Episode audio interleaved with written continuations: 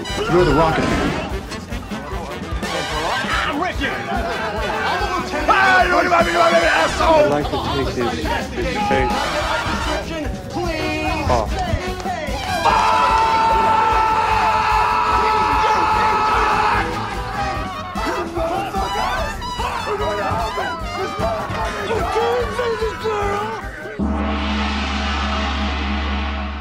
Está começando Pela centésima vez. O Nicolas.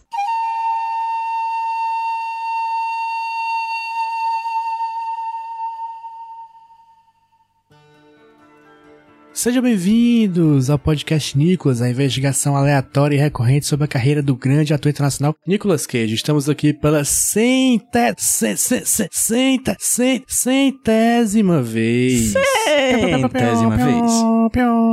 Acho que é a experiência de todos aqui os membros do podcast que nós não esperávamos chegar neste ponto. Aqui Pinto chegamos, Que pinto não é chegamos. mesmo, meu amigo PJ Brandão? Aqui pinto chegamos, né, JP? Aqui pinto chegamos, 100 programas. Eu ia te fazer a pergunta que eu já fiz várias vezes quando a gente tava, tipo, no trigésimo programa. Você imaginava, JP, que chegaríamos até aqui? E aí você dizia não. Então eu já imagino que você também não imaginava que chegaríamos até o 100, assim como eu também não imaginava. E nem queria, mas estamos aqui, né? Quando a gente começou nem tinha 100 filme o Nicolas Cage. Pior, viu? Foda isso. Rudney, Eu, diferente dos senhores, sempre fui um ser dotado de esperança. Apenas no podcast Nicholas, mas dotado de esperança. Ah, tá, beleza. Que eu sempre tive a crença que chegaríamos ao número 100. Esse número cabalístico no mundo podcastal. Que eu lembro que achava muito legal escutar os podcasts, sabe? Episódio especial. São 100 programas, velho. Porra, e agora estou aí. 100 programas. E eu espero que daqui no final do, do ano eu esteja realmente 100 programas pra editar, porque eu não aguento mais.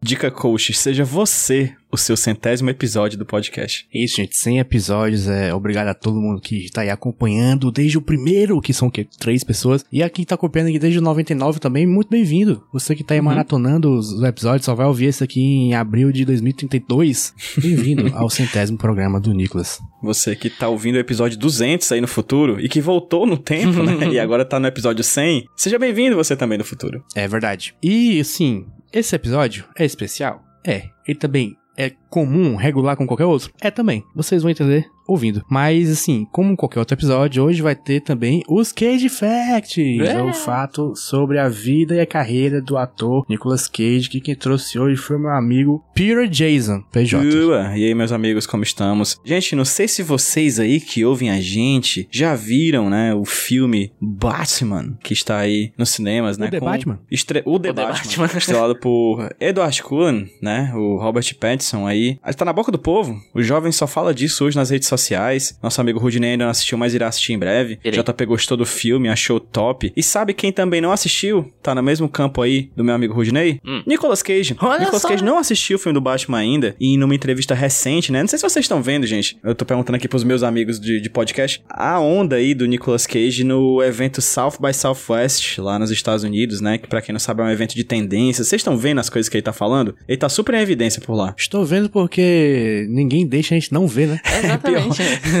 Você quer não saber, né? Mas as pessoas vão lá e postam as, as novidades da vida do Nicolas Cage. E uma das novidades, uma entrevista que inclusive tem um vídeo, eu recomendo que quem estiver ouvindo a gente procure esse vídeo, que é um vídeo super legal, que o Nicolas Cage foi lá fazer o lançamento do Massive Talent, né? O Peso do Talento, que é o filme em que ele interpreta supostamente ele próprio, que em breve nós estaremos falando aqui no podcast Nicolas. E aí nos corredores, né, daquele evento super badalado, um jornalista chega pra ele e pergunta: "Nicolas Cage? Nicolas Cage?" E ele: "Olá, diga." E ele: "Qual seria o vilão do Batman que você gostaria de interpretar?" Vocês viram essa notícia? Eu vi. Vi. Pois é. E aí ele tá super animado, assim, você consegue perceber ali que ele tá animado e que você não sabe muito bem, na verdade, eu fiquei intrigado se ele tá falando sério ou se ele tá frescando. Mas não importa, espero que a Warner o quanto antes ligue pra ele, porque ele respondeu Coringa? Não. Respondeu Bane? Seria legal, o Nicolas Cage Bane. Scarface? Morcego humano. Zaz? Não, ele respondeu KG ninguém mais. Ninguém. KG besta é bom. Ninguém mais, ninguém menos do que Cabeça de Ovo, que é um vilão de Nicolas Cage, que é o vilão do Batman que tem uma cabeça em em formato de ovo. em resumo é isso. Ele é um vilão que aparece nos quadrinhos, né? Um mafioso. E foi interpretado pelo Vincent Price no Batman da década de 60, né? Aquela série animada. E é literalmente um cara... Animada não. Ah, animado Uma não. série É que, não. que é animada, né? Animação. É, pois é. uhul. Lá em cima a animação. Então é isso. Imagina quão legal seria Nicolas Cage de cabeça de ovo. Nicolas Cage careca.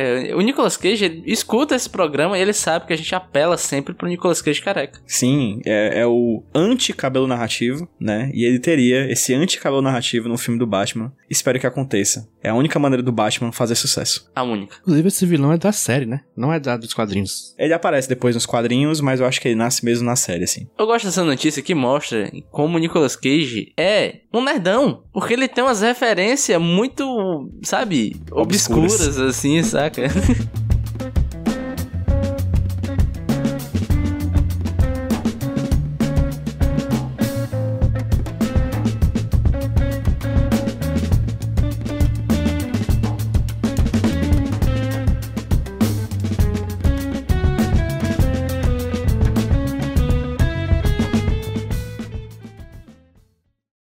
pessoal do Nicolas, aqui é o Felipe Teixeira e eu vou falar aqui um pouco sobre a minha relação com Coné, Rota da Fuga.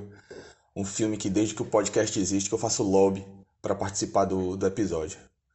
É, eu devo ter assistido Coné pela primeira vez num domingo maior da vida. E aí foi inevitavelmente amor à primeira vista, né? Acho que junto com A Outra Face, Passageiro 57 e outros filmes desse gênero, o Coné formou o caráter cinematográfico de muita gente da nossa geração. É claro que a estética do filme é totalmente datada, né? Ele é cheio de clichês, frases de efeito, como eu disse pra você colocar o coelho na caixa, e as atuações que são pra lá de canastronas, né? inclusive e especialmente do protagonista, né? interpretado pelo Nicolas Cage. Mas talvez por isso mesmo ele tenha sobrevivido ao tempo e a gente tá aqui 25 anos depois do lançamento falando sobre ele. Né? É... é preciso também que a gente destaque a qualidade do elenco, né? Um filme com John Malkovich, John Cusack e Steve Buscemi é, vai sobreviver ao tempo, né? Ah, são atores bons demais que seguram um roteiro que é cheio de absurdos e explosões com o nosso astro correndo em direção a nós em câmera lenta.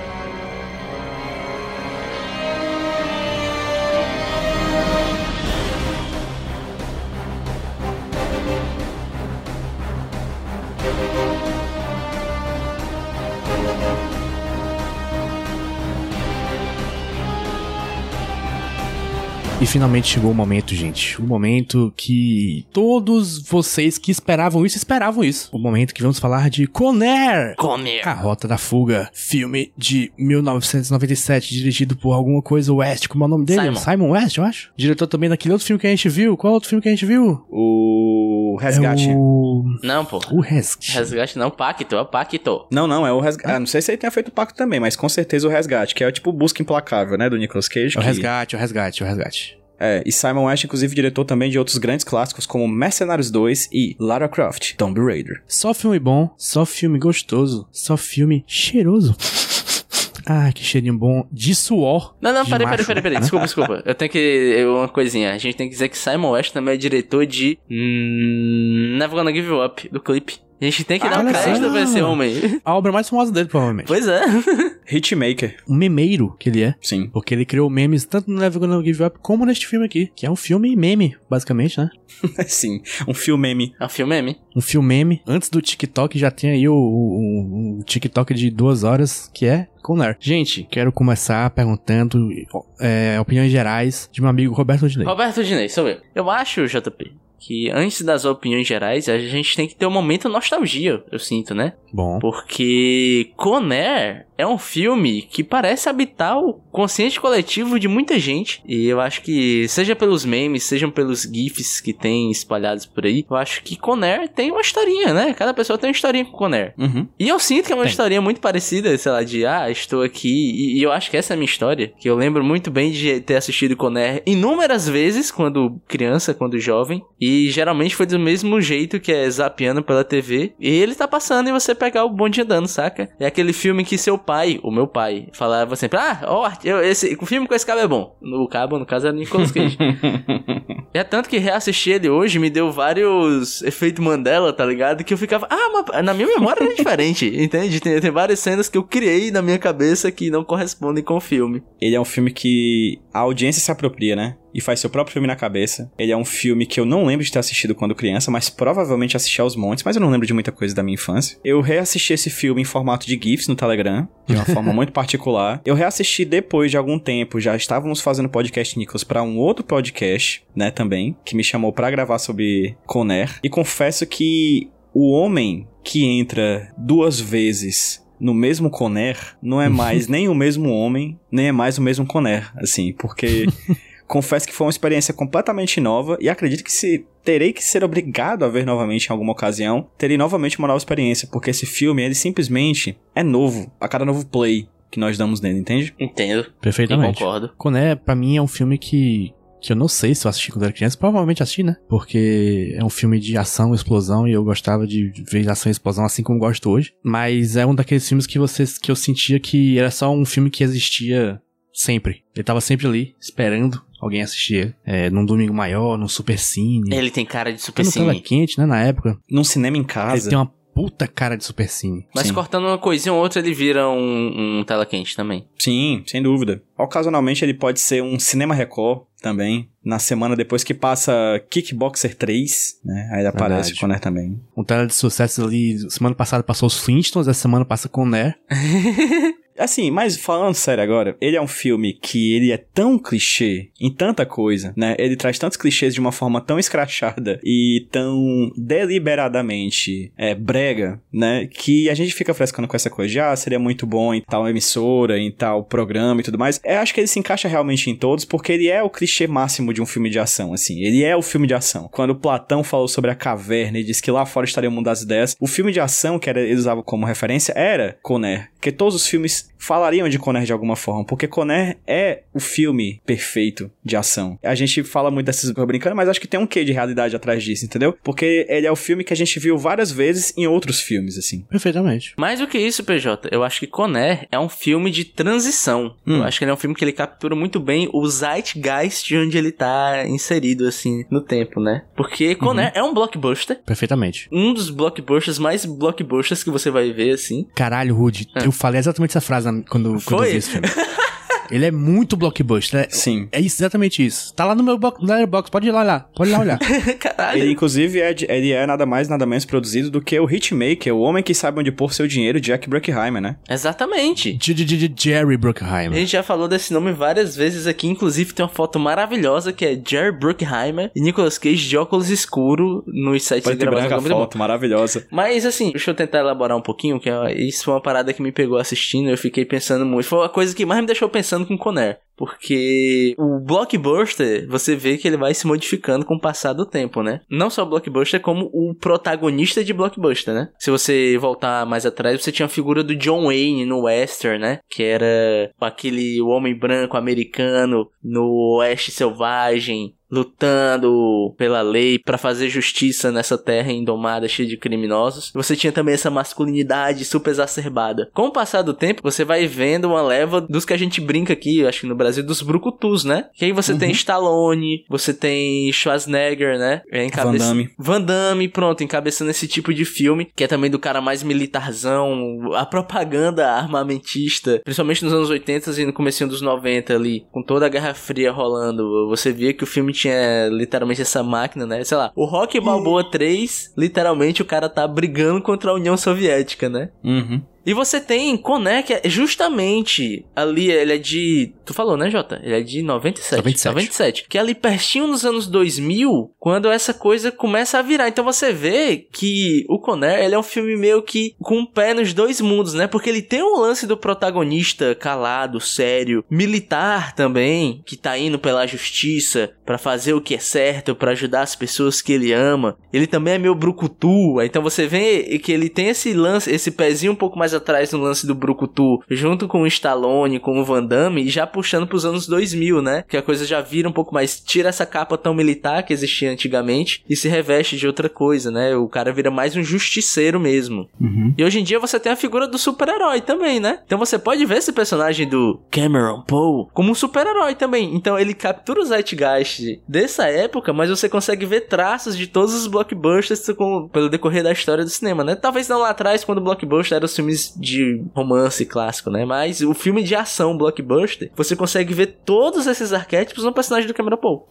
Eu vou além, Rudy. Ele captura o Zeitgeist, bota dentro de um avião com criminosos e derruba o avião no meio de Las Vegas. Então não tem como ser mais Zeitgeist do que isso, né? Só lembrando, em 99 tem Matrix, em 2001 tem X-Men, 2002 Homem-Aranha. Então realmente a gente tá vendo ali um momento de mudança, né? É os anos 90 dando tchau e os 2000 chegando. O Rudy falou que esse é um, é um blockbuster de transição, né? Que é entre o, entre o Brucutu e o super-herói. E ele captura bem o que era o herói de ação da época, que era o cara legal, o Kugai. O cara que ele é meio calado, ele é sério, mas ele faz piadinhas. E ele não é, não é exatamente o cara melhor treinado, mas ele é muito legal, muito cool, ele é muito bom no que ele faz. E o Nicolas Cage já fez outros caras desses, que, por exemplo, o cara dos 60 segundos, o outro filme produzido pelo. Outro filme produzido pelo Jerry Bruckheimer. 60 segundos. E tem outros exemplos aí, o, um cara cool, nem tanto cool, mas aquele do óleo de serpente Sim. também nessa época. Porra. Uhum. Boa. Inclusive, Jota, é bom ressaltar que a gente está literalmente no ápice do que a gente chama da Era de Ouro, né? Era de ouro. Porque o- esse filme, se eu posso estar errado, eu acho que eu vi essa informação, que esse filme estreou quase que na mesma semana do Face Off. Cara, foi tipo isso. Deixa eu, deixa eu vou até investigar. Vai, vai, aqui. É, Conair é de 6 de junho e Face Off é de 27 de junho. Foi três semanas Caralho, depois. man. E é, um ano antes ele tinha lançado A Rocha. Sim. Se eu não me engano, é uma escadinha de Nicolas Cage. A Rocha, Conair e os A Outra e a Face. outra face. Então a gente tá literalmente no topo, tá ligado? Assim, ó. Na crista mesmo da onda de ouro de Nicolas Cage com seus blockbusters. É tipo isso mesmo, porque depois do, do Ultra Fase vem Cidade dos Anjos, Olho de Serpente, 8mm, Vivendo no Limite 60 Segundos, que é o que eu acho que é o final do, da Era de Ouro, de, de, de um homem de família. Sim. É quando terminou o relacionamento dele com Hollywood, né? Não terminou, ainda teve um- uns, uns flashbacks, né? Mas, mas foi por aí. Mas, Rude, tendo toda esta, esse, essa, como fala, esse Preâmbulo. flashback, né? Esse preâmbulo, esse prólogo, esse prefácio, que eu nunca soube a diferença entre prólogo e prefácio. O livro dos seus anéis tinha ambos, eu não sabia qual era a diferença. Impressões gerais sobre Conner. Vamos lá, impressões gerais sobre Conner. Eu acho Conner, cara, primeiro de tudo, um puta filme carismático. Ele é muito, muito carismático, principalmente nos seus personagens. Assim, a gente tem o Nicolas Cage como protagonista, mas ele tem toda uma patotinha que acompanha ele que é igualmente carismática, né? Você tem muito personagem do John Malkovich, você tem vários vilões ali. É engraçado que eles são citados, tipo, eu vi isso no Honest Trailer, né? Eu dei uma conferida, que ele até cita que o comecinho do filme é meio que um esquadrão suicida, tá ligado? Total. Eu, eu total. chamei de momentinho Street Fighter.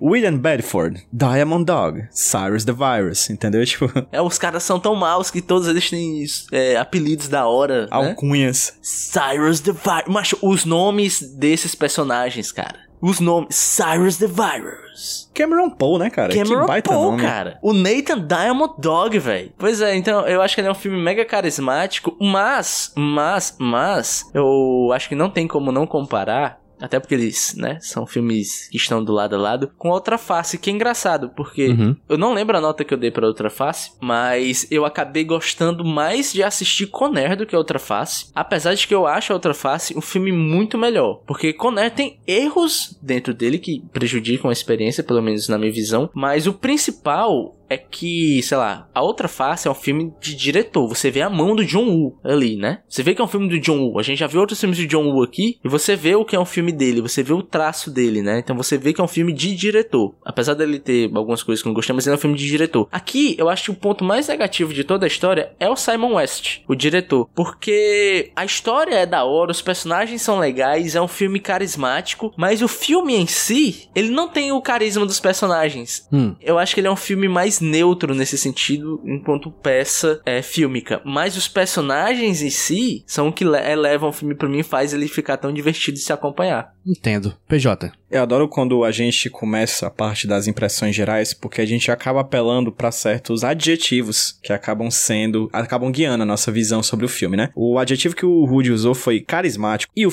adjetivo que eu vou usar é intenso. Meu amigo, que filme intenso. Intensidade? Meu amigo, o avião sai do hangar de forma intensa. O ônibus com prisioneiros estaciona de forma intensa. O vento bate na cara de forma intensa. Nicolas Cage cochicha de forma intensa. Nicolas Cage dá uma piscadinha e é intenso. Nicolas Cage corre no meio de um tiroteio de forma intensa. Tudo é intenso nesse filme. Impressão que eu tive na última vez que eu vi e nessa vez que eu vi agora, né? Eu vi em pouco tempo esses é, duas vezes o mesmo filme e é impressionante pra mim como o filme ele, ele- tudo é no volume máximo assim. A sutileza do filme é intensa, entendeu? Vamos pegar só uma cena aqui, né? Quem não viu, gente, por favor, lá vai spoiler, mas por favor, né? É possível. Quem não viu, A pausa parte- o filme aí, pausa o podcast aí e vai ver agora. Bicho, vamos lá. Eu vou descrever aqui como o John Malkovich morre no filme, né? Ele não só morre. Cara, isso é Ele foda. tem que morrer depois de ter o pé atravessado por uma estaca, ter a mão presa numa escada de bombeiros. Essa escada de bombeiros tem que ser erguida enquanto o caminhão está em movimento. Essa escada bate numa espécie de passarela, a escada quebra. O John Malkovich sai voando, ele cai numa esteira. Essa esteira vai deixar ele cair debaixo de uma espécie de bate-estaca que vai esmagar a cabeça dele, entendeu? Não é só morrer, é morrer de forma É um intensa. fatality, bicho. Entendeu? Não, cara, tudo nesse filme é um grande solo de guitarra de uma música de power metal que toca várias vezes no Não, não, filme. o, o inclusive. tema. Cara, o Nicolas Cage, é o JP deu o adjetivo certo. O Nicolas Cage é um personagem tão cool que ele tem uma, uma nota de guitarra só pra ele. Sempre que ele vai Exatamente. entrar em ação, toca um. O guitarrista, o diretor, o músico diz, toca aquela lá, dó, ré, não, em mi, né? Em Nicolas, né? e aí a nota criada pro Nicolas Cage nesse filme aí. É o momento dele entrar em ação. Aí. tadam! Puxa, é muito bom, bicho. É bom, é bom, é bom, é bom, é bom. Então, então é isso. Eu acho que o, pra mim, a palavra desse filme é intensidade. Intensidade. Pra mim, se eu for usar um adjetivo específico para o filme, é. É, é pica. Esse filme é pica. Eu achei um filmaço. Quando assim, quando eu falo que o filme é pica, o que eu quero dizer com isso? É que ele é um filmão muito bom. Na minha mente, ele é, ele é muito um filme da sua época, né? Ele é bem um filme da sua época. Ele é o filme da sua época pra mim. Ele é o filme que resume a ação dos anos 90. Eu acho que ele é o, o Mad Max Estrada da Fúria de 97. Porra. Assim, não quer dizer que ele é tão bom. Na- nas devidas proporções, ele é, ele é, ele é o, o que é o, o Mad Max pra quando ele saiu também. É, não sei explicar. Ele é foda, é foda. O que é que eu posso pegar do que tu falou, Jota? Deixa eu tentar elaborar um pouquinho. É como se, em 97, o máximo que um filme de ação pudesse entregar fosse Coné. Sim. Exatamente. É É, isso. exatamente Não é isso. isso? Beleza. Perfeitamente, perfeitamente. Ele é aquele, aquela ação física, é tudo feito ali. Não tem, tem CG, né? Óbvio, tem uma coisa ali aqui. Viu, CG é bom, hein? É bom a gente destacar. Geralmente a gente fala mal, né, pela passagem do tempo, mas que eu acho que é usado na dosagem certa, né? Até porque os momentos É. grandiosos, o impacto mesmo, sei lá, uma grande explosão, um avião batendo, você vê que é feito É prático, né? Uhum. Chupa Christopher Nolan, ficou se achando que ia bater um aviãozinho. E além dele ser o filme de ação da sua época, ele também é um filme de, de, de draminha da sua época, porque ele é brega para um caralho. Ele toca Sim. um tema musical extremamente brega duas vezes. Ele começa com narração de uma criança, cara. Como é que isso não é brega pra caralho? Eu vou aproveitar teu gancho, inclusive, pra dizer que a gente tá falando de filme de cada Oscar aqui, tá? Duas Ah, é? indicações. Duas. Eu vou até citar o Honest Trailer, porque Conner tem o mesmo número de indicação que Vertigo, Alfred Hitchcock. Aí você diz quem ficou pra história? Quem? Exatamente. O filme foi indicado como melhor som e como melhor música original. How Do I Live, de Diana Warren, né? Que música que também foi indicada a um Grammy, né? Como melhor música original de filme e que ganhou a música, a- ou melhor, a pior música no Framboesa de Ouro daquele ano. Boa. Caraca. E esse filme ganhou duas framboesas de ouro. E eu acho muito bom citar, porque um foi pior música original, né? E o outro é o, o prêmio que eu não sabia que existia e amei, que é pior e mais imprudente desrespeito à vida humana e à propriedade pública. que é, resume muito bem esse filme, né? Pior e mais Cara. des- desrespeitoso à vida humana e à propriedade pública. Todo o roteiro desse filme é completamente imprudente e de- irresponsável. E é perfeito nisso. É, JP, incrível. eu queria pedir, a gente não falou uma sinopse, eu queria pedir uma sinopse porque, ou, JP, nós temos que tirar um elefante da sala. Qual elefante? O pior advogado da história do cinema. Putz. Que esse filme é conhecido por ter o pior advogado da história do cinema. E eu comecei a estudar direito pra esse momento irmão. É hoje, tá ligado? O advogado faz que nem o Will Smith no meme, ajeita o terno e fala, confia. Confia. e dá merda. Foi que nem uma, uma tirinha que eu vi esses dias, que é o Cascão falando pro Cebolinha assim, e se der merda? E o Cebolinha fala, e se não der? É exatamente isso aí que tem.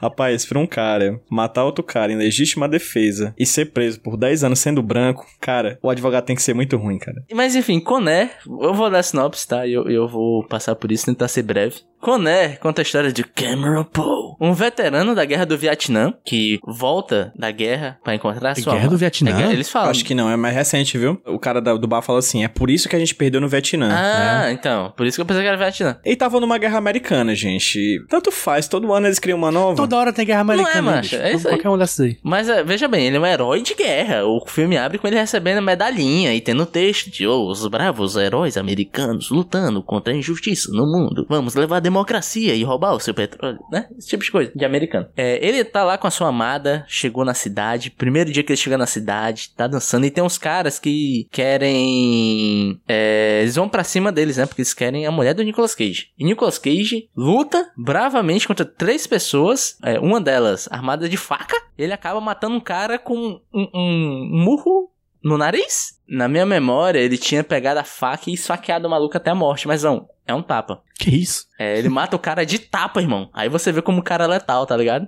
Então entra aí o direito. Eu vou logo fazer um. abrir uma meia culpa aqui, que eu é, só falo do que sei, eu não sou bom em direito penal, eu não gosto. Então vai ficar a recomendação pro Maurício, que é nosso ouvinte, professor, literalmente, ele ensina as pessoas a fazer isso. E pra, como eu sou barrista, tem a, aqui no Ceará, a Sara Suzy, que o PJ conhece. Sim. Segue no Instagram. É, então, o que é, que é a legítima defesa e o porquê que é um absurdo? A legítima defesa é o que a gente chama de um excludente de ilicitude. O artigo 23, inciso 2 do Código Penal é bem claro dizer que não existe crime quando a gente atua em legítima defesa. Quando eu respondo a uma agressão a um direito meu, seja a minha vida, eu me defendo dela, eu não estou cometendo um crime. Eu vou responder pelo excesso. Mas isso é uma coisa que a gente vai chegar depois. Então, quais são os requisitos para que seja configurada a legítima defesa? Um é justa agressão. Dois, essa agressão tem que ser atual ou iminente. Não pode ser uma agressão no futuro ou uma agressão no passado, porque já vai configurar um crime. E o uso moderado dos meios necessários. Ou seja, é você utilizar o meio menos lesivo para repelir a agressão. Esse, mas esse meio tem que ser suficiente para repelir essa agressão. Ou seja, vamos supor que PJ vai ser agredido por Fábio Giga, né?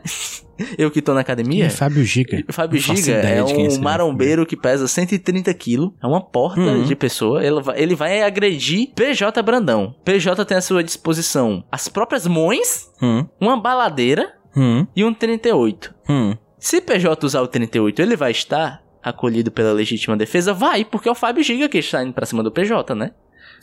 Hum. É, ou seja, e, e aqui entra outra questão. O direito tem que ser próprio ou alheio, ou seja, eu posso agir em legítima defesa defendendo o terceiro. E tem um quinto elemento que a gente pode colocar que é o elemento subjetivo. Ou seja, eu tenho que atuar tendo consciência de que eu estou agindo em legítima defesa. Agora vamos puxar isso pro filme para ver como é absurdo. Nicolas Cage está sendo atacado por três pessoas armadas de faca. Ou seja, uma agressão injusta e iminente. Ele literalmente está apanhando para três caras. E ele também está protegendo a vida da sua esposa. Ou seja, ele está protegendo o seu direito à vida e o direito à vida da esposa dele. O filme tenta alegar que ele cometeu um excesso por ter matado o cara, né? Porque eles falam assim: você é uma máquina de matar, Nicolas Cage. Você é como se estivesse portando uma arma. Mas são três caras munidos de uma faca. E Nicolas Cage estava usando o quê? As suas próprias mãos. E o cara estava armado com uma faca. Ou seja, ele usou o meio menos lesivo para se defender, que foi suas mãos. Então Nicolas Cage agiu em legítima defesa e aí você vê claramente que ele não queria assassinar o cara, né? Ele estava apenas tentando se defender e defender sua esposa. Aí entra a- o discurso do filme de dizer que Nicolas Cage é um cara violento. A esposa dele fala: "Não, mas você tinha um passado. Aquele cara foi embora com o exército. Eu pensei que isso tinha acontecido." Então existe todo um discurso de tentar justificar o Nicolas Cage ter sido preso por 10 anos, é, jogando em cima de que ele é um cara violento, né? Sendo que não faz o menor sentido. Não só no direito, que eu tô falando aqui, como também dentro da história do filme. Porque, porra, o cara é literalmente um herói de guerra e estava defendendo a esposa grávida. Literalmente não faz sentido, né? Mas aí, Rudy, você esqueceu aquele parágrafo conhecido, escrito por Cícero no filme, no livro Justiça Eterna aí, que ele diz: A justiça muito injusta este. A justiça é muito injusta, ainda mais a do Alabama. Rudy, você não sabe como é a jurisprudência alabâmica. Tem um Sérgio Moro na Alabama? Fica aí a questão. Pros ouvintes do Alabama, por favor, nos respondam. Sérgio Morrow.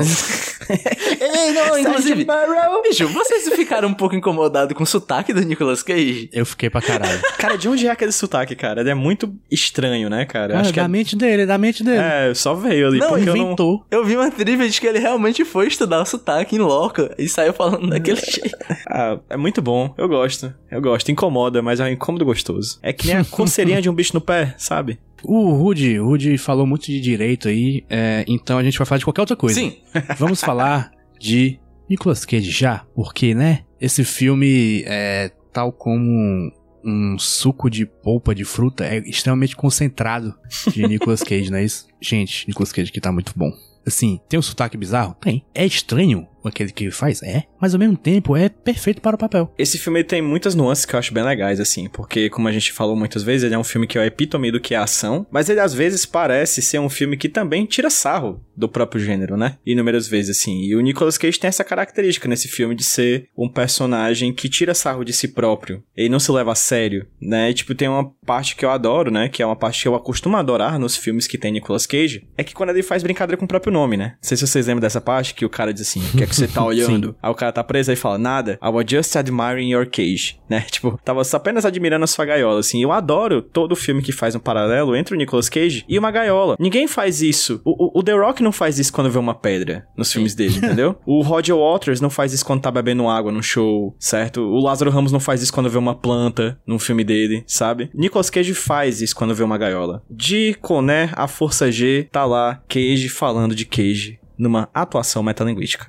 Eu acho que vocês definiram o filme quando falaram que ele tem plena noção de que ele é brega. E, cara, quando você tem a noção de que você é brega, você pula o nível, evolui pra ser estiloso. Nossa, é daí pra perfeição. cara. Exatamente, cara. Não é brega, é camp. Caralho. É kit. Isso. e veja bem, eu tô falando que Nicolas Cage é estiloso, mesmo ele sendo um careca de mullet. Mesmo ele sendo o Derico do sexteto do jogo, né? O sincretismo de uma pessoa careca de mullet é muito bom, né, cara? É muito sincrético, assim, né, bicho? Parece, sei lá, uma religião brasileira, assim. É muito mistura, né, cara? É pura cultura esse objeto. Cara, e o Nicolas Cage, além disso que a gente tá falando tudo, chega um momento do filme. Assim, ele é, ele é isso durante o filme todo, mas a partir de um momento começa a ter, um- ter uma, uma, uma guinada que ele vira uma máquina de frases de efeitos, Sim. cara. sim, O sim. homem vira um trator. Tragando frase atrás de frase, atrás de frase. Não trator não, desculpa, um, um caminhão de correios, porque ele sai jogando frases de efeito assim pra quem quiser receber. É, cara, porque a maior parte, sei lá, eu acho que isso acontece depois da metade. Até a metade ele é o protagonista calado, né? Isso, O cara exatamente. calado. E depois, meu irmão, liberaram o homem, tá ligado? Depois ele tem, ele tem uma missão, né? Depois ele tem uma missão. Porque a história do filme é essa, né? Ele, ele começa assim. Ele não tem nada a ver com aquela história. Mas depois ele tem a missão dele. Inclusive a missão dele não faz muito sentido. Mas aí é outro problema. Coisa de outra, outra outro, outro setor. Que se alguém quiser falar sobre isso, o roteiro desse filme é bem qualquer coisa, né? Cara, eu acho, eu acho que esse é o momento, Jota, de você trazer um áudio. Perfeito. Nicoláudio. Perfeito. Olá, ouvintes do podcast Nicolas. Aqui quem fala é Rafael Mordente, vulgo Mordes, vulgo Mordentão Mil Fases, vulgo Mordimus Prime, vulgo Conde Mordrácula, vulgo Karl-Heinz Smordhausen. Então, a minha impressão geral sobre Conner é também a minha impressão específica. É um filme que, assim como Serpentes a Bordo, ele venceu a reunião de pitch no estúdio com absolutamente nada além da premissa. Porra, é um avião transportando uma renca de bandido barra pesada. Pronto. O que acontece nessa viagem praticamente não importa, porque não existe a mínima possibilidade de que uma viagem dessa seja completamente livre de eventos marcantes. Pensa comigo, essa premissa daria certo como se fosse uma comédia dos irmãos Farrelly. Eh, daria certo como um drama da Jane Campion. Daria certo como um sci-fi da Lana Wachowski. Daria certo como o que quer que seja isso que o Wes Anderson faz. E aí, separa também para imaginar o que, que cada cineasta faria com uma premissa tão única dessa. E aí você acaba concluindo que por mais que você não curta essa imaginação, você não se esqueceria de nenhum desses filmes que você imaginou. Quanto ao Nicolas Cage, porra, é o cara perfeito para estrelar uma premissa dessa, porque mesmo quando o filme é ruim, a gente lembra que tem o Nicolas Cage. E é exatamente né, é esse o espírito desse podcast. Vale lembrar que ele teria, né, o Nicolas Cage teria plenas condições de protagonizar qualquer versão de qualquer cineasta concebida a partir dessa premissa né, central de Conner. Então não tenho que delongar, isso é um fato, né? Na mesma medida que é um desejo. E por fim, eu acredito que Conner tenha se tornado um clássico da sétima arte porque não, não apenas a premissa é ouro puro e o Cage é o cara certo para liderar essa premissa, como isso se estende para absolutamente todo o resto do elenco, né? Todo mundo ali tem plenas condições de interpretar o mesmo personagem, independente de qual fosse né, a cineasta ou cineasta encarregado de abordar essa premissa. É só pensar que se Conner fosse uma comédia, imagina o quão engraçado John Malkovich ia ser como Cyrus, né? No quão envolvente o Ving Rhames seria na mão de um Conner dirigido pelo Clint Eastwood, né? No, no quão taciturno seria o Dave Chappelle se Conner fosse, né, comandado, sei lá, pelo Gus Van Sant. Então, assim, eu eu vejo Conner como um diorama do conceito de poesia. E para corroborar minha declaração, eu defino esse filme e o conceito de poesia cometendo uma aliteração, igualmente idiota e irresistível. Perfeitas colocações de Rafael Mordente. Mordente, antes de imaginado, um arquiteto das palavras, né, cara? Um, garotão e por que não bronzeado, não é mesmo? Cara, o, o, o, o Mordente falou e eu, eu agora fiquei imaginando um Conner musical. eu assistiria Cara, eu demais. quero um Conner musical. Também. Cara, a gente tá em época de Oscar e vai ter aquele filme lá que o Spielberg fez, né? O. Como é que é? Amor Sublime Amor. Amor Sublime Tem Amor. uns 200 Amor Sublime Amor. Devia ter uns 200 Conner, cara. Tá ligado? Ah, de 10 em 10 anos, De né, 10 cara? em 10 anos tem que ter um Conner. Exatamente. E eu acho que o Mordente resumiu o que é o filme. É a premissa, cara. É a premissa. Tudo bem que você vai ter, vai ter furo de roteiro ali. Tem vários aqui, tem coisa narrativa que eu achei estranha. Eu posso até comentar no futuro. Mas no fim, o que importa é a viagem. E os amigos que matamos no caminho, no caso de Nicolas Cage, né? Os amigos que jogamos do avião no caminho, né? Exatamente, é você ter essa gama de personagens interagindo ali dentro, sabe? Você ter o John Malkovich interagindo com o Vince Rhames, eu, adoro esse nome, interagindo e de- do nada entra o Steve Buscemi no meio da galera. E é legal ver ele interagindo com os outros, é legal ver os diálogos, porque o JP falou do- das frases de efeito, mas o lance é que tem frase de efeito pra todo lado, irmão. O É, páreo é, é um pra quem tem a, a melhor frase de efeito, tá ligado? Maluco, Sayonara Sayonara. é foda. Bom. Cara, bom. eu, eu vi o Sai Onara. Cara, é porque a cena toda é Sai Onara. o John Malkovich se vira, a explosão acontece e o cara pega fogo. Eu pausei e falei: É lindo. Cinema. Arte. Arte, é isso. Cinema, cara. Ah. Cinema, é isso. O Rudy pontuou aí a relação entre personagens, né? Eu particularmente acho muito bonita a química entre o John Cusack e o paletó cinco números acima do que ele tá usando, cara. É muito feio. Ele parece ser o David Bunny, bicho. Sim.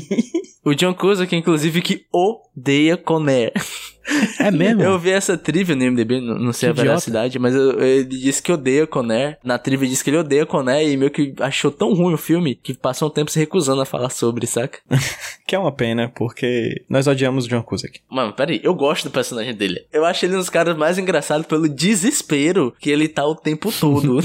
É, com o Malloy, né, cara? Que eu adoro a lógica do Malloy, que é tipo, meu Deus, mataram um homem meu, bora derrubar o avião e matar todos os homens da polícia também que tá lá dentro, cara. É muito boa a lógica dele, cara. Eu acho incrível. o PJ, existe um comentário ácido sobre a polícia aí, viu? Eita, eita, eu não peguei essa camada não, me responde. Você acha, o, Pe- o Rudy? Eu acho, apesar de ter uma certa exaltação, mas existe uma camada do, do, do cara agressivo, né, na figura do Malloy. Que a todo momento ele quer atirar. A, a solução de tudo pra ele atirar é matar a galera. É botar arma na perna do, do, do cara que vai dentro, sabe? É usar a violência em vez da inteligência. Então tem esse contraponto do personagem do John Cusack, que quer resolver a Que situação cita Dostoiévski. que cita Dostoiévski, que quer resolver a situação no diálogo com a inteligência, e o personagem do Malloy, que é o policial que quer a todo momento tirar a arma pra fora e dar tiro. E um é mostrado como extremamente burro e o outro não, né? Assim, já que estamos falando de outros personagens, vamos falar do, do elenco no geral também, porque esse elenco tem John Malkovich, John Cusack, Nicolas Cage, obviamente. Temos o Ving Rhames, já foi citado. Que você gosta? Buscemi. Tem, é, como é que chama, como é que é o nome dele? É o... Danny Trejo.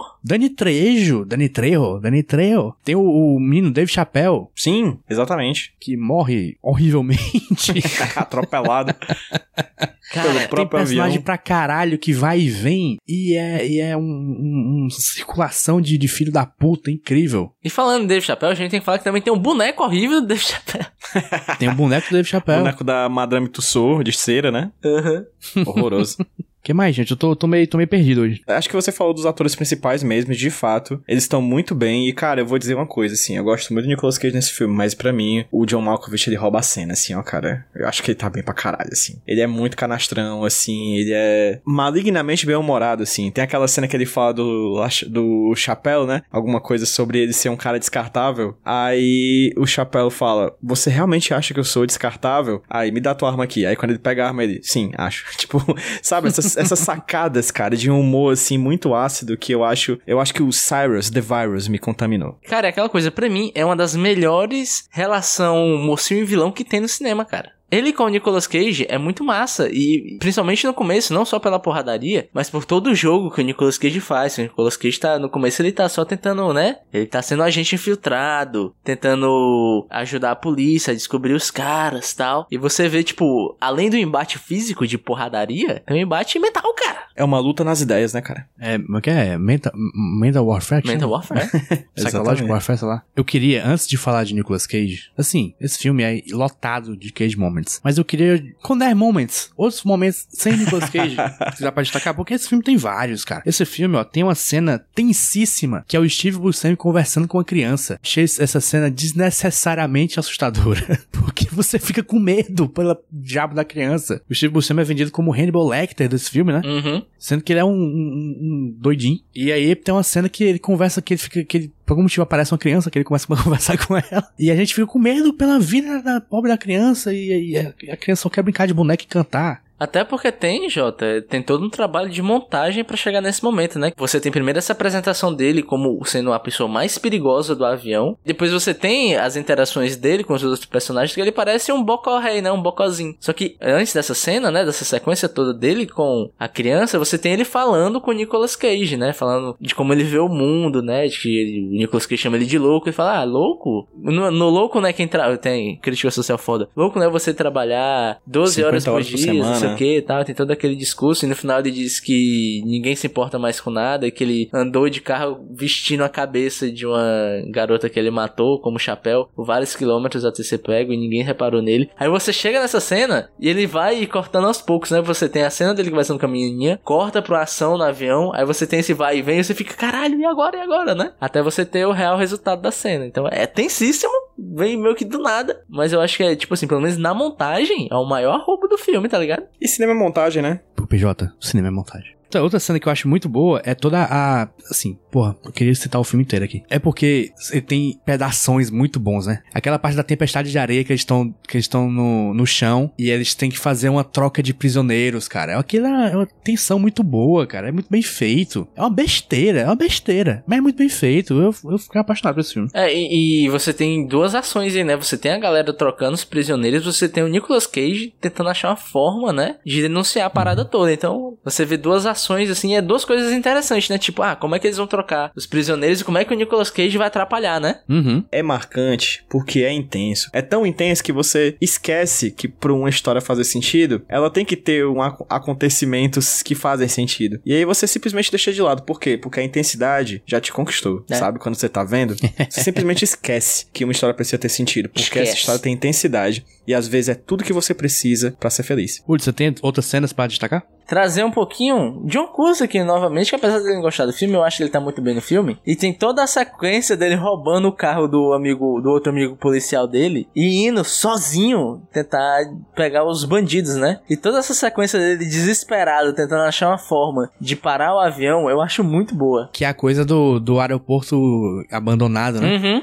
Que aquilo é muito bom, cara. Que set, né, cara? Eu adorei aquele cenário real, assim. Sim, é, é, é completamente Mad Max. Inclusive. verdade. Sim. Toda essa parte do John Cruiser roubando o carro pra chegar nesse lugar e, e o avião chegando, e aí eles chegam, aí o avião fica todo fudido porque ele cai todo errado. E aí tem o outro avião, e aí tem explosão, tem tiroteio, tem a polícia chegando, tem um- uma armadilha feita no meio do ferro velho, que também é nessa cena que tem a, a parte do cara conversando com a criança. É muito bom, doido. Cara, e é tanta coisa nesse pedaço de filme, porque que nem tu falou, tem tudo isso e ainda tem o Nicolas Cage atrás da insulina, não, atrás da seringa pra dar insulina pro Isso, amigo dele. verdade. Então é tanta ação acontecendo junto. Esse pedaço do filme, pra, pra mim, é a melhor coisa do filme, né? Justamente porque em nenhum momento você tem um, um- um- quase que um descanso. Todo momento você tem uma ação diferente pra prestar atenção. E também é o momento onde Nicolas Cage coloca a camiseta. Ah, não coloca, ele tira a, a, a, a que tá vindo por cima, né? É o momento da piscadinha, irmão. É o momento da piscadinha. Momento Lucas Bissoli. O momento Nosso sungas, barão da né? piscadinha. Momento sungas. sungas. Sungas Moment. sungas, porra. Sungas moment. Como isso afeta os sungas? Senhor, acho que isso não afeta os sungas. Já vamos puxar os cage moments aqui. Vamos puxar cage moments. Porque tem, cara, tem pra caralho. A gente passa às vezes uns filmes que não tem, né? O último filme que a gente viu aqui não era porra nenhuma, tinha nada. É, eu fiquei, fiquei com fome. Esse filme aqui me saciou, me sobrou, me deu caganeira de tanto cage moment. Eu acho que tem frases como é, eu estou admirando sua gaiola, né? Tem uma que é tipo, sabe o que eu sou? Sei, feio pra danar. Porra, essa é boa. Essa é muito boa. boa, boa, é boa. Tem um momento que alguém chama ele de caipira e ele fala assim: É mesmo, do que eu tava pensando? Ah, sim, Yeehaw! e tipo, na- no- e, e é naquele tom bem, bem monótono que ele tá tendo durante esse filme, né? Tem aquele momento, caras legais não olham explosões. É, pô, esse Tem. é bom. Esse é o do Sayonara, porra. Não, eu mandar e tem o que pra mim é a melhor frase do filme dita por Nicolas Cage. Uma das melhores frases de Nicolas Cage quando ele é perguntado: E o que você vai fazer? I'm gonna save the fucking day. Fucking day.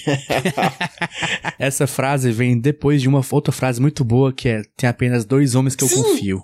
Um sou eu, o outro não é você. Puta merda. Quero falar isso pra alguém, mano. Caralho, bicho. Porra, é- não, não, calma. porra, essa frase é foda. Caralho. É boa, é boa, é boa. Essa, a gente tem que enaltecer, né? Como diria Casimiro, essa frase é importante, cara. Essa frase. Forte essa demais. Frase importa. A- aspas muito fortes. Aspas não muito Tem bom. uma. Tem a, cena, tem a cena que o cara aponta uma arma pra ele e diz: Se você atirar agora, as pessoas lá fora vão ouvir o tiro e vão vir até aqui. Aí o cara bota um silenciador.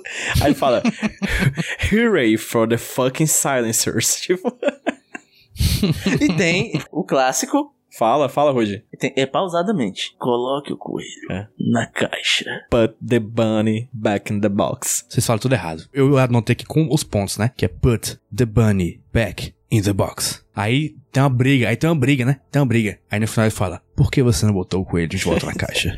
Porra, meu amigo, isso aí... É, é a partir desse momento, mais ou menos, que é que o, o, o Nicolas Cage virou uma máquina. É. E existe uma elipse que o JP criou aí, que é, o- que é a briga. Que não somente é uma briga agachada, como o Nicolas Cage dá um golpe de bunda. Não uma voadora de cu, né, velho? E aí dá uma vassoura de cu, bicho, e aí dá um soco de prego, entendeu? que, que é o momento em que deixa de ser briga e vira dança contemporânea, meu amigo. Aí é arte, é pura arte. Cara, você tem que dar parabéns pra galera, pela coluna da galera, tá aguentando cair na porrada agachadinho, irmão. É verdade. Há de se admirar. Há de se admirar. Gente, que incrível. Eu gosto muito do no comecinho, vocês lembram? Quando ele tá tendo aula de espanhol? Sim. esposa e eu vamos a tomar unas margaritas no iate, por favor.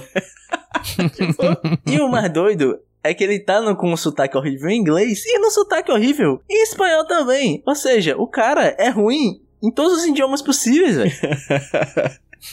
ele é poliglota, fala inglês e muitas merdas.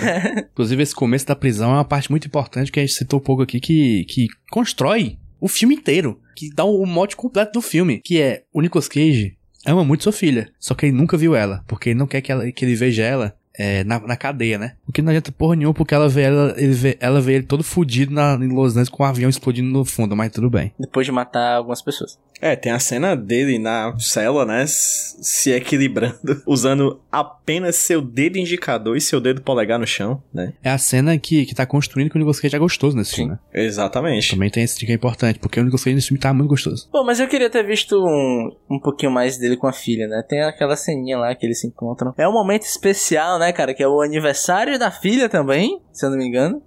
Dia 14 de julho. Uhum. Uhum. 14 de julho é, não é? 14 de julho é o meu aniversário. 14 de julho é o dia que o papai sai da cadeia. 14 de julho é o dia que eu vou conhecer o papai. Que é muito bom quando o, o, o Cyrus the Virus, ele descobre essa carta da filha do Nicolas Cage, que ele fica fazendo vozinha de criança, né? Agora eu lembrei de uma coisa. Eu, eu já vi esse filme quando era criança porque eu lembro da cena dublada. Eu lembro da voz do cara, que é o mesmo dublador do Samuel Jackson, tá ligado? É, sabe? Sabe qual é? Tá, Sei, consegue sei, ver, sei, ver na, na cabeça da tua voz? Pois é, é esse cara fazendo essa voz com a vozinha fina. 14 de julho, não sei o que, não sei o que. É muito bom, muito bom.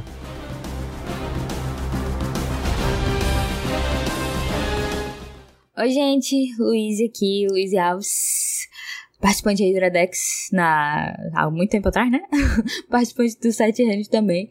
Eu vim aqui, a galera me convidou pra falar um pouquinho sobre a minha história com Conner, porque na verdade eu encho o saco é, do pessoal do Nicolas há um, um bom tempo sobre Conner, que era o filme mais aguardado. Eu, na verdade, eu acho que, né, que é, né, o filme mais aguardado do Nicolas Cage aí pra, pra aparecer no programa.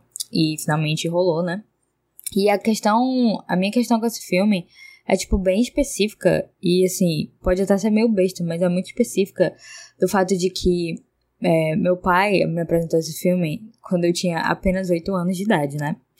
É, porque passava, acredito que na TNT, talvez, não sei, era um desses canais fechados que a gente tinha, passava super tarde da noite.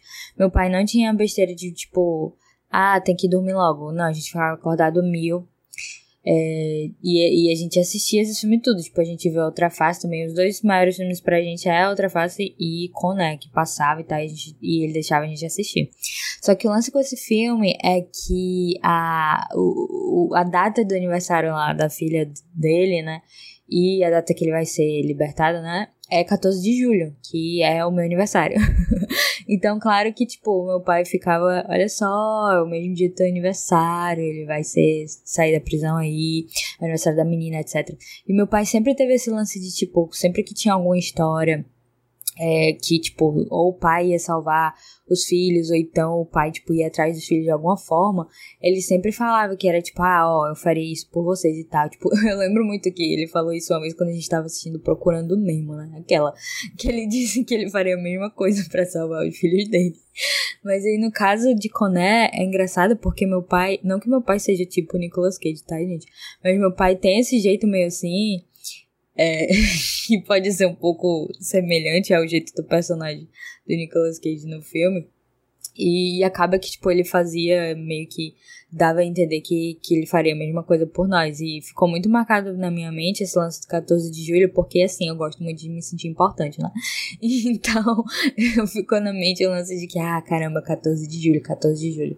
Infelizmente não foi no ano de 95, né? Porque senão teríamos tido ainda mais especial, que foi o ano que eu nasci. Mas tudo bem, já tinha nascido nessa época aí, de 97. Mas enfim, é, resumindo tudo isso, é, essa breve história, essa breve relação que eu tenho com o Coné. E na verdade, o fato de que meu pai sempre mostrava pra gente é, os filmes clássicos do Nicolas Cage. Eu sei que vocês não têm preconceito, ou podem até ter preconceito, na verdade, com os filmes recentes do Nicolas Cage, mas na época, né, quando a gente era mais novo, é, tinha vários clássicos do Nicolas Cage que ele mostrava pra gente e a gente assistia demais. Então acaba sendo algo que é, eu e meu irmão, a gente viveu com nosso pai, assim, meu pai ainda tá vivo, tá, gente? Mas é porque ele mora da cidade e tal, então raramente eu vejo ele. Então, eu fui assistir o Conan, né? E é muito engraçado que, tipo, tem tanta coisa assim que, tipo, é tão absurda, tão bizarra, mas não dá pra, pra você se desvencilhar da memória afetiva que você tem. Eu, pelo menos, né, já quando chega o fim, começa a tocar lá How Do I Live, já era pra mim, porque eu amo essa música também. Então, eu não consigo me desassociar do, do sentimento que eu tenho por esse filme. Vamos ser sinceros, tipo, esse é um dos melhores personagens do Nicolas Cage aí, pelo amor de Deus, ele é muito, tipo... Tudo que ele fala é uma frase de efeito, isso é sensacional. Isso me lembra muito meu pai também. Mas enfim, já falei demais aqui. Eu só queria agradecer a galera que, que permitiu que eu falasse um pouquinho sobre essa besteirinha, mas que é importante para mim, que fica marcado no meu coração esse lance do 14 de julho. Então, obrigado por, por deixar eu compartilhar esse pedacinho da minha história. E é isso. Celebrem, celebrem Conner, porque é o maior filme de todos. É isso. Valeu, gente. Beijo. Eu acho massa porque concretiza o que eu falei lá no começo, que todo mundo tem uma historinha nostálgica com o Coné, bicho. E também tem uma outra frase que eu não sei quem foi que falou, não sei se foi aqui, não sei se já ouvi no, no, no mundo, né? Que é tudo no mundo é a coisa favorita de alguém. Não necessariamente favorito aqui na história, mas foi marcante de algum jeito. Né? Todo mundo é marcante pra alguém. É, então, é, o- mostrem o podcast para o seu filho. Mostra o podcast pro seu filho.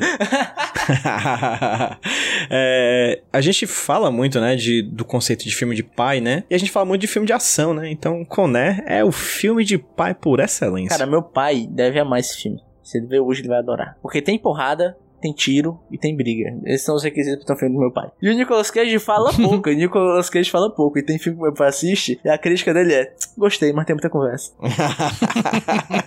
então esse filme é ideal pro meu pai, porque tem pouca conversa e muita porrada. E tem Nicolas Cage, que por muito tempo foi aquele famoso ator, que é o que o pai olha pra TV, aponta e diz: filme com esse cara é bom. Exatamente. É o, é o que eu chamo do artista, né? Pô, quem é o artista desse filme? Você já viu alguém falando isso? Não. Não, mas eu queria Não, mas ter eu, ouvido. eu, eu, eu- eu encaixo perfeitamente um contexto na minha cabeça que dá perfeitamente. Eu vejo um filtro de barro do lado. Estou falando isso. Eu vejo um sofá e um cara, um cachorro caramelo deitado nele. E um velho barrigudo com a perna, com a perna em quatro. Exatamente.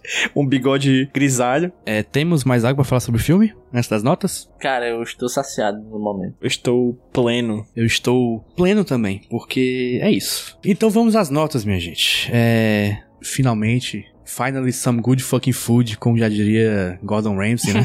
É, eu estou satisfeito, eu estou saciado, é, não tenho sede, não tenho fome, não tenho nenhuma necessidade fisiológica. Eu apenas tenho conderna correndo em minhas veias. Eu não dou nem 10, eu dou 9. Apesar de tudo isso. Hipocrisia? Eu? Coerência? Mas Ah, é. Quem, pode, quem, quem acredita na coerência? Mas é, esse um aqui, ó, esse um aqui, não sei, podia ser melhor no roteiro. Mas só isso também, eu acho. A direção, o Rude reclamou e não, eu não, não prestei atenção na direção, sinceramente. É um filme que não me fez prestar atenção na direção. Isso é um bom, é um bom, bom, bom, bom sinal, Esse né? é um bom sinal, de verdade. Sinal. E pro Nicolas Cage, 10. Porque simples- simplesmente Cameron Poe, piscadinha. Roberto Diney. Cara, vamos lá. Tem esse lance da direção meio sem identidade, que o, o diretor, de fato, não é lá um AIS da direção. Não é um Ayrton Não é Senna. um John Woo, não é um né? John Woo da vida. Não é um, sei lá, o nome de outro diretor. Não Boninho dirigindo Big Brother.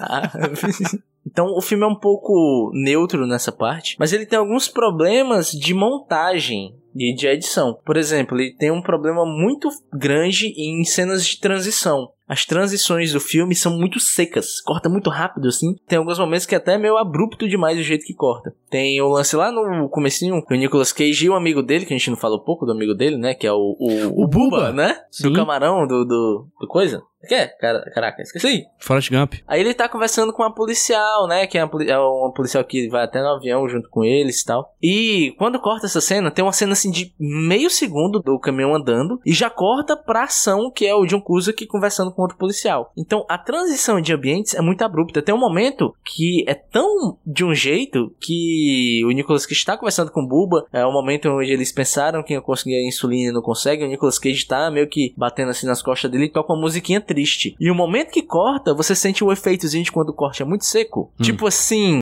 Eu vou tentar cortar esse assim pra pessoa entender. Não sei se deu pra perceber, eu que mostrar com a edição aqui. Mas gera esse efeito que quando você corta muito abrupto, gera um cliquezinho, não, né? O, o som não tem um caimento legal, então fica estranho no ouvido. E acontece isso nessa cena e, sabe, bicho, eu acho que é um erro tão bobo, sabe? Deixa a cena correr mais um tempinho, deixa a música correr mais um tempinho. Usa um B-roll mais espaçado pra deixar a transição mais suave entre as cenas e as locações do filme. E isso deu uma cadinha no filme pra mim, né? Mas como eu falei, são detalhes que existem e que maculam um pouquinho o filme, mas como um todo, eu achei um puta filme carismático, um filme divertido, um filme massa de se ver, sabe? O, o JP, ele disse quando tá em rolê assim, né? Tipo na casa de uma pessoa, ele não gosta de botar música, eu gosto de botar filme, né? A gente fez até isso reassistindo a outra face, lembra, Jota? É, o povo não gosta não, mas eu gosto, porque eu- música é chato. Não, e, e você está certo, porque gerou debate, a gente ficou procura- procurando os dublês, lembra? Sim. E cara, existe a música de festa e existe o filme de festa também, igual o JP falou. E Coné é um puta filme de festa, bicho. Bota pra tocar quando tiver com teus parças, sabe? Tipo, Neymar assistindo com Lucas Crispim e Lucas Lima. E o Cebolinha, né? Cebolinha, não. Não, acho que o Cebolinha não é passa não, pô. Imagina botar, tipo, numa boate, velho, num telão com Ner enquanto Cara, tu tá eu lá. amo quando tá passando filme aleatório em festa. Nossa. Amo, amo, amo. Fico Fantástico. prestando atenção. Ah. Pois é, cara, esse filme é Enfim. isso, cara. Você vai ser o cara mais descolado da sua galera se você chamar eles pra assistirem Coné. Então, pra mim, Coné, cara, tem uma nota 8. E Nicolas Cage, é isso, cara. Piscadinha. Pi- A gente não falou também de outro momento que é ele descendo do, do ônibus e pegando a brisa, tá ligado? Nossa, Ah, eu tenho esse gif lindo. com ele usando máscara, bicho. é muito bom, máscara de, de máscara contra o Covid, é É, incrível. por- é verdade, é verdade. Esse gif é muito bom. Que o vento batendo e balançando o mullet. É perfeito. O vento da liberdade, cara. Vento da Liberdade, parece ser um nome de um filme do Hayao Miyazaki. Sim, sim, exato. Então é isso, cara. Nicolas Cage, 10. Nota 10. Já que a gente não teve carnaval esse ano. 10. Dois. 10. PPPJ. Notas. Cara, esse filme é uma celebração, né?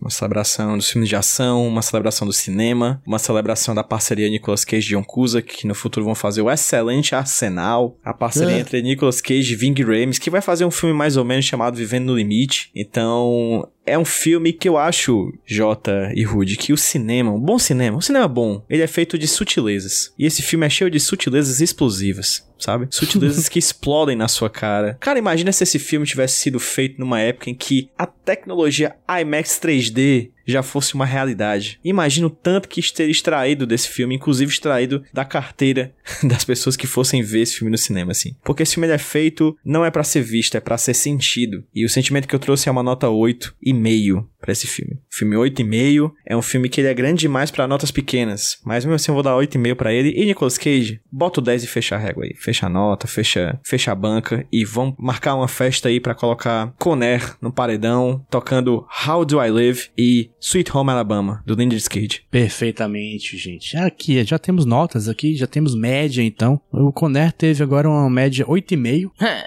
Mas um 8,5 Boa. assim, intenso, 8,5 com força. Não foi só um 8,5, foi 8,5. 8,5, meu irmão. Timei, foi timei. E o Nicolas Cage, se você tem 12 neurônios, você percebeu que a média do Nicolas Cage na nota foi 10. E tá baixa, hein? Dava pra ser maior, inclusive. Dá pra ser maior. Já tivemos notas maiores aqui. Mas é assim, a vida é imperfeita. Ao contrário da atuação de Nicolas Cage em Conner.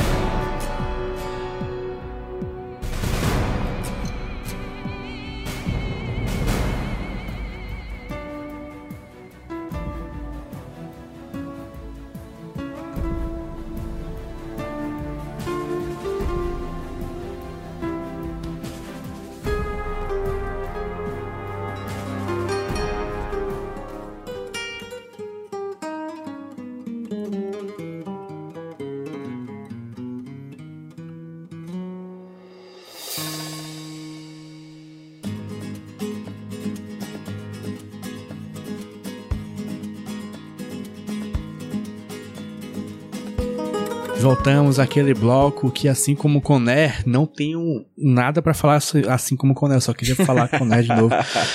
Rude, estamos aqui com Porque Tem Queijo no meio e a vez é tua. É, Fala. gente, eu vou surfar no hype de O Peso do Talento, The of Massive Talent. Como a gente já falou, tá saindo muito material. O filme estreou ontem, né? Teve estreia ontem. Começou a sair review Foi hoje. dia desse aí. É, na data Foi. da gravação, acho que começou a sair review hoje, dia 15. Acho que foi antes, mas vamos Mas enfim, é, e hoje, cara, é, todo mundo já quer ver esse filme. Já sabemos, a gente quer ver. Nós precisamos desse filme. Inclusive, ô produtora, manda aí pra gente, pô. Se você tá ouvindo a gente, dá uma piscadinha. Dá uma piscadinha pra nós, Manda um. DVD Manda pra pra nós. nós aí, velho. A gente faz um conteúdo especial aí, velho, pra vocês, né? Na moralzinha aí, na moral. Enfim, mas é um vídeo, cara, na Variety, que conseguiu me deixar mais hypado ainda pro filme. É um vídeo chamado Nicolas Cage e Pedro Pascal on Unbearable Weight of Massive Talent. Que é um videozinho do de parte do elenco e dos diretores conversando sobre o filme, né? Eu acho legal esse vídeo porque existe várias coisas que a gente comentou sobre esse filme aqui que eles comentam lá. Tipo, a dificuldade do Nicolas Cage em interpretar ele mesmo. Não ele mesmo, mas a versão que alguém tem dele mesmo. E é legal você ver que teve alguns atritos, porque parece que um dos plots do filme é que o Nicolas Cage não teria muito tempo com a filha, né? Eu fiquei um pouco chateado que podiam ter chamado o Ashton, né, cara? Podiam ter dado essa moralzinha pra ele. Podia, podia, podia. Mas no filme ele tem uma filha e um dos plots é que ele não passou tempo com a filha. O Nicolas Cage falou: ah, ah, ah, Nicolas Cage não tem essa não. Meus filhos um tempo que eles precisam comigo. Aham, toma, bichanje. Quer saber mais do que ele? Não é, né? E, e deu a entender que o filme, o, o diretor e roteirista foi moldando o filme um pouquinho com o que o Nicolas Cage ia falando, apesar de ainda ser uma visão de outra pessoa sobre ele mesmo, que é um trabalho foda de direção. E eu lembro que eu mesmo já trouxe aqui um fato de que o Pedro Pascal, no Mulher Maravilha, se inspirou no Nicolas Cage pra criar o personagem, né? Sim. E nesse videozinho, Pedro Pascal fala pro Nicolas Cage a influência que o trabalho do Nicolas Cage tem sobre ele. É um momento mó bonitinho. Que o, Pedro Pascal fala, o Nicolas Cage fica olhando assim pra câmera meio admirado, tá ligado? E é mó bonitinho o momento. É isso, cara. É um vídeo que se você ver, você vai criar mais hype ainda pelo filme, até porque existem várias coisas ali que o Nicolas Cage fala que é foda. É isso. Veja esse filme. The Unbear- The Unbearable Weight of Fofura.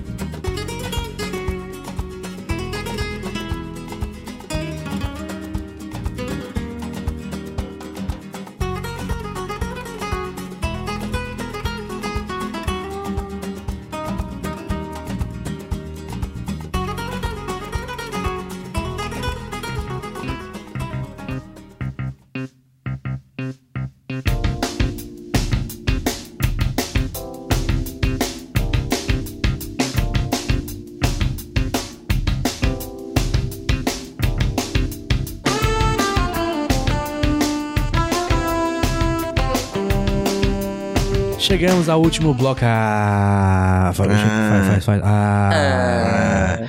Chegamos ao último bloco onde haverá o sorteio do próximo filme que com certeza será uma decepção em comparação a esse. Sim. Será? Porque. é, Pode não ser, né? Vai, vai que. Mas antes disso, nós temos os jabás. Primeiramente, vou falar aqui dos jabás do Podcast Nicolas. Arroba Podcast Nicolas no Instagram. Arroba Podcast Nicolas no Twitter. Uma dessas redes se usa mais que a outra. Descubra qual, seguindo ambas. É, siga João Paulo nas redes também. É, segue no Twitter, não siga no Instagram não, precisa não, só no Twitter mesmo. É, apoia-se, apoia.se barra podcast Nicolas, nos dê dinheiro para continuar este trabalho, porque aqui, ó, se você tá ouvindo isso aqui é porque alguém teve trabalho. Esse alguém é o Rude, né?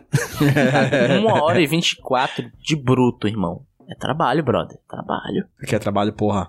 Temos que, que trabalhar além de trabalhar, isso que é foda. Se fosse só trabalhar, era bom demais, era fácil demais. Mas a gente trabalha e trabalha, e alguns também trabalham. Pois é, que absurdo, né, cara? Então, dê o seu dinheirinho lá no apoia.se barra podcast. Se você já dá, considere dar mais. Se você quer dar menos, fica quietinho, não faça nada não. Fique parado. Se você quiser pagar um Pix aleatório, pede pra gente. A gente também, a gente dá meu Pix aí, vai dar certo. Pede que eu te passe aí o meu pra pagar meu almoço. O almoço tá caro, gente. É, O velho. almoço tá caro. Quem compartilhar o Pix pode mandar uma mensagem, a gente lê aqui. Uma mensagem de amor, de ódio também pode ser. Perfeitamente, perfeitamente. E também, se você ouve esse podcast aqui no tal do Spot, Spot Flávio, é, vai lá na página do podcast e dê suas estrelinhas. Eu não sei como é que faz isso, porque eu não, não uso Spotify para podcast, mas você, eu, eu, eu confio no, na cognição do ouvinte do Nicolas. Eu confio na rapaziada. Se ele tá ouvindo isso aqui, é porque ele consegue. Rudney, jabá. Roberto Rudinei, sou eu. Meu jabá vai para a ripa. Tem coisa saindo na ripa ainda, hein? Iradexzinho tá saindo aí, né? É, Pitacozinho também tá saindo aí. Tá o quê, rapaz? Pitacozinho. o Pitacos aí, Pitacos quando tem lançamentos aí, a galera vai pra cabine e lança em primeira mão pra você. Geralmente é o PJ e a Luísa. Então tá lá, pessoas legais produzindo conteúdo legal aqui na Ripa. E se você quiser me seguir no Twitter, é arroba Rudilonia e eu estarei lá, provavelmente falando de Fortaleza Esporte Clube, porque eu adotei isso na minha persona. e é isso que eu faço. Verdade. Fortaleza Esporte Clube. O Rude só fala de FEC, eu só falo de filme no Twitter, e o PJ só fala de si mesmo. PJ, fala de si mesmo aí. Você fala de fact, tu fala de filmes, eu falo de Fox. É, gente, chega lá, arroba, Sexy. Tô falando de sexo. né? é, arroba HQ Sem Roteiro em todas as redes sociais, Twitter, Instagram e agora, mais do que nunca, TikTok. Chega lá no TikTok, tá bombando. Tô fazendo, tô fazendo um monte de coisa legal lá, tô fazendo dancinhas. Então, chega junto no TikTok que tá bombando. Tem um vídeo lá que os meus amigos aqui gostaram bastante, que é cinco personagens de quadrinhos que Nicolas Cage viveu nos cinemas. Baita vídeo, ficou bem legal. Eu não gostei desse, não. Eu Gostei daquele outro lá sobre Akira. Esse do Akira também é muito bom. Aquele outro lá sobre o pacificador também é bom. Esse do Nicolas Cage é bom mesmo também. Eu, tô- eu tava só A gente, fazendo não drama. trabalha, a gente não trabalha com conteúdo de baixa qualidade. Aqui é só energia lá em cima. É. É de Conner pra cima. Em breve o PJ na frente do espelho dançando aquela música. Ah, you, Com uma blusa, com uma blusa, com qual blusa? Claramente a blusa do podcast Nicolas. Perfeitamente, perfeitamente. E agora chegou o momento que o PJ esperava, porque o rapaz não, não sorteia nada há 40 anos. O homem, o homem queria trabalhar no Total Leque enquanto não sorteava nada. Ele tá desesperado. PJ queria ser a- uma das mulheres que botam as bolinhas, pô. Sim. PJ queria, queria ser até voyeur de sorteio, é o que é o cara que, que fiscaliza, né? O cara da loterista lá do Ceará que fica ali atrás da, da bola. É, auditor, auditor. Auditor, exatamente, esse cara aí. PJ, sorteia essa merda aí. Tá aí no, no, Vou tá aí abrir. no, no grupo. Ctrl R, né? A gente vai assistir o filme 79, Cães Selvagens, Hum. do Paul Schrader. Nome original, O filme com William Dafoe. Ah! Dog. Dog, Dog Eat Dog. Dog. né? Pô. Ele faz o papel do Troy, que é um nome muito, muito legal. Troy. Porra. É isto. Me lembra, me, me dá boas, boas lembranças de Face Off, né? Mas infelizmente não. É, pois é, Nicolas Cage não vai trocar de cara com ele no default, né? Aparentemente. Putz! Imagina. Mas poderia ser. Então é isso, gente. Daqui, daqui 14 dias estaremos aqui de volta com mais podcast Nicolas assistindo filmes que nunca iremos ver antes. Em breve estreia o outro filme aí do, do Coisa. A gente com certeza não vai sortear ele, vai furar a fila. Mas enquanto não estreia, a gente, Pô, a tem gente que vai ficar ver isso no vendo cinema, né, coisas que a gente é cara? ver. É o, é o primeiro filme. Cara, se sair, né? É, se sai. se sair- É verdade, tem razão. Se sair no cinema. Vamos todo mundo, Ah. vamos todos juntos, mãos dadas, De saltitando. mãos dadas. Na de pré-estreia. mãos dadas. Uma dúvida aqui, antes de mais nada. É, vai ser o primeiro filme em cinema que vocês viram do Nicolas Cage em persona, não em, em- em desenho? Eu vi Motoqueiro Fantasma no cinema. Putz, vai ser o meu primeiro, viu? Eu acho que vai ser meu primeiro. Porra, olha aí, Jota. Eu acho que eu nunca vi nenhum dos outros, não. Momento especial. Então é isso, gente. É isso. Tchau. Tchau. Uau, uau, Beijo, uau. A Ju mandou pedir um beijo aqui no. Beijo, Ju. Tchau. Beijo, Ju, tchau. Beijo, Ju, tchau.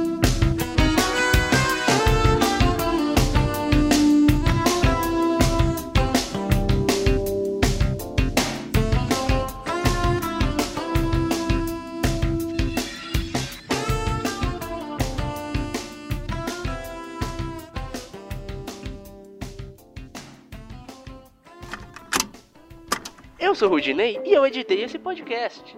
Eu sou o JP e eu sonorizei ele. Você pode ajudar o Nicolas compartilhando com seus amigos. E dando 5 estrelinhas no iTunes. Ajuda a gente, por favor. Deixe o seu recado depois do bip. Tchau!